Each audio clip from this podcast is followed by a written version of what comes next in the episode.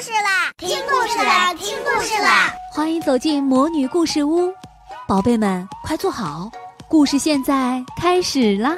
魔女故事屋，生命图。微风中，毛毛细雨就像一层薄纱，轻柔地飘扬着。水泥路面被湿润了，微微泛着光。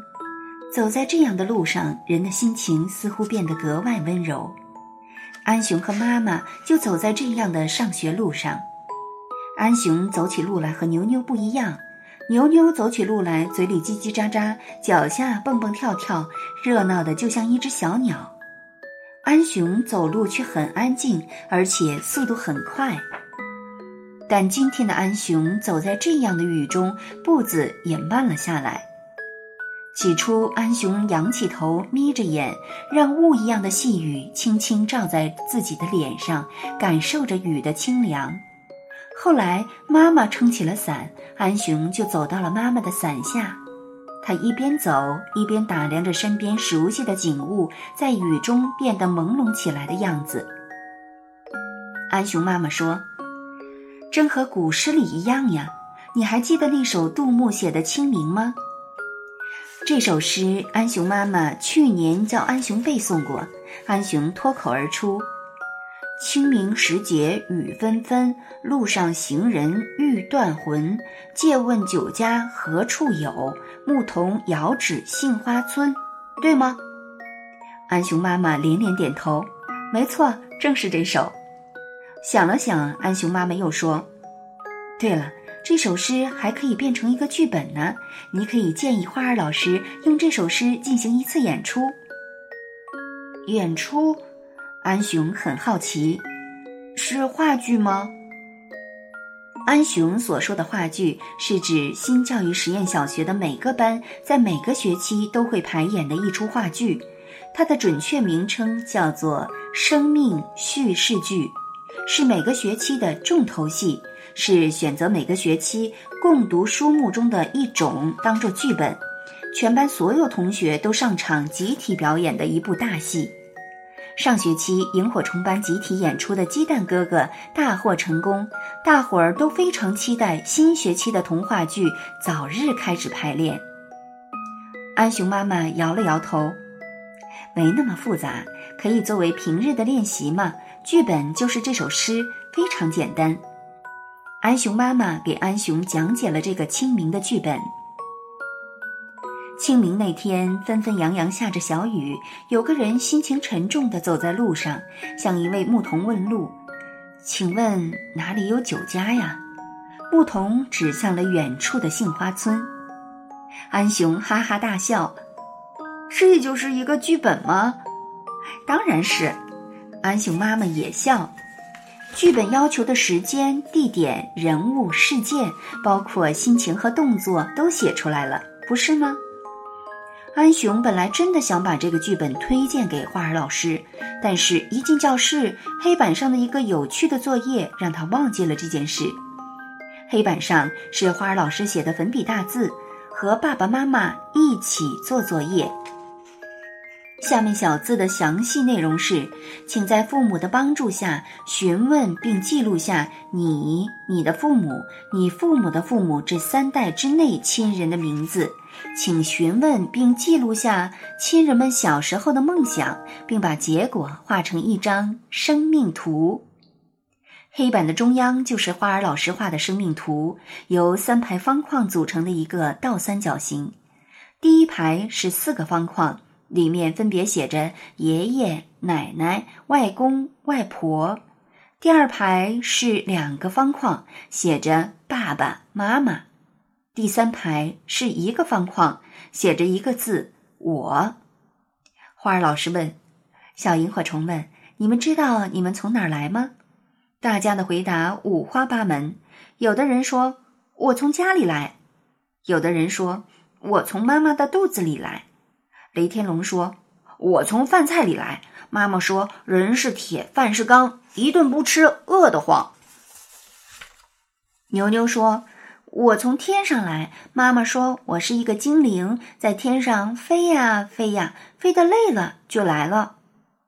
安雄说：“我从书包里来，爸爸说书里装着所有人的过去，也包括我的。”花儿老师说：“大家说的都很好，不过今天回家之后，和你们的爸爸妈妈一起完成这项小调查，你会知道你和其他人是怎样血脉相连的，也就真正知道你是从哪儿来的了。”听说花儿老师留了这项作业，父母们的反应也大不相同。雷天龙的妈妈一听就皱了眉头：“这么麻烦呀？那得找多少人？”随便写一写就好了嘛。雷天龙一听就急了，绝对不行！老师说这项作业能让我知道我是从哪儿来的，你写错了，我不就是找错地方了吗？安雄的妈妈听说有这项作业，非常开心，立刻把电话打给了在另一个城市工作的安雄爸爸，说：“我俩一人负责一边吧，尽快把作业完成。”安雄爸爸笑着说。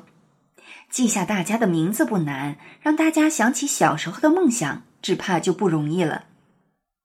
牛牛的妈妈听了，先是一乐，这个作业好玩，我爸妈的那些亲戚我都知道的不全呢。转念一想，又发愁了，这项作业花的时间可长了，什么时候交？我今天晚上还有事呢。牛牛说。老师说了，在清明节之后交就行。有了爸爸妈妈的帮助，尤其是有了手机，这项作业完成起来其实也很简单。电话打了一个又一个，信息就一点一滴的汇聚了起来。最狡猾的是牛牛爸爸，牛牛妈妈有事，他接受了牛牛妈妈委托的打电话重任。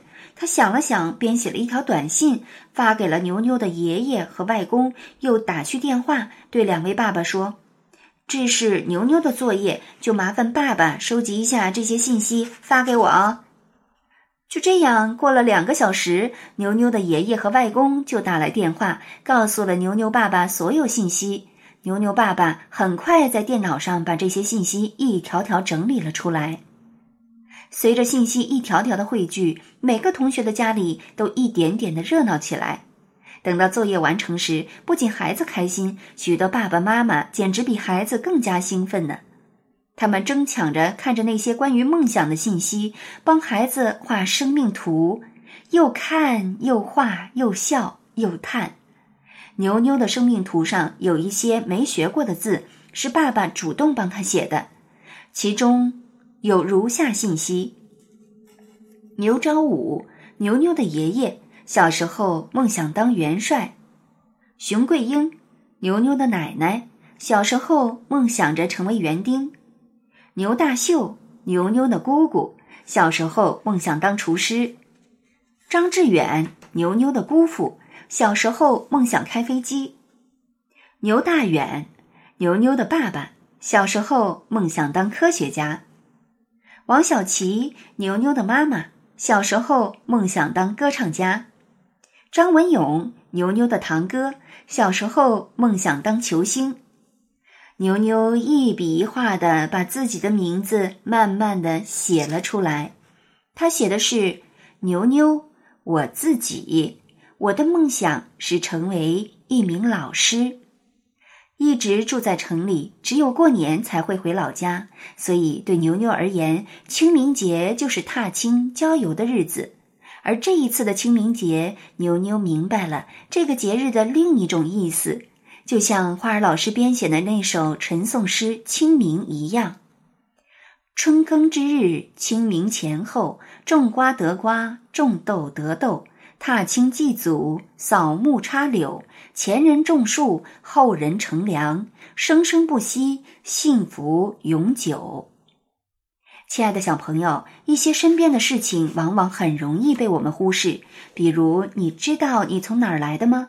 今天也请你画一画你的生命图吧，听一听家人小时候的梦想，然后一家人互相鼓励，互相帮助，一起努力去实现梦想吧。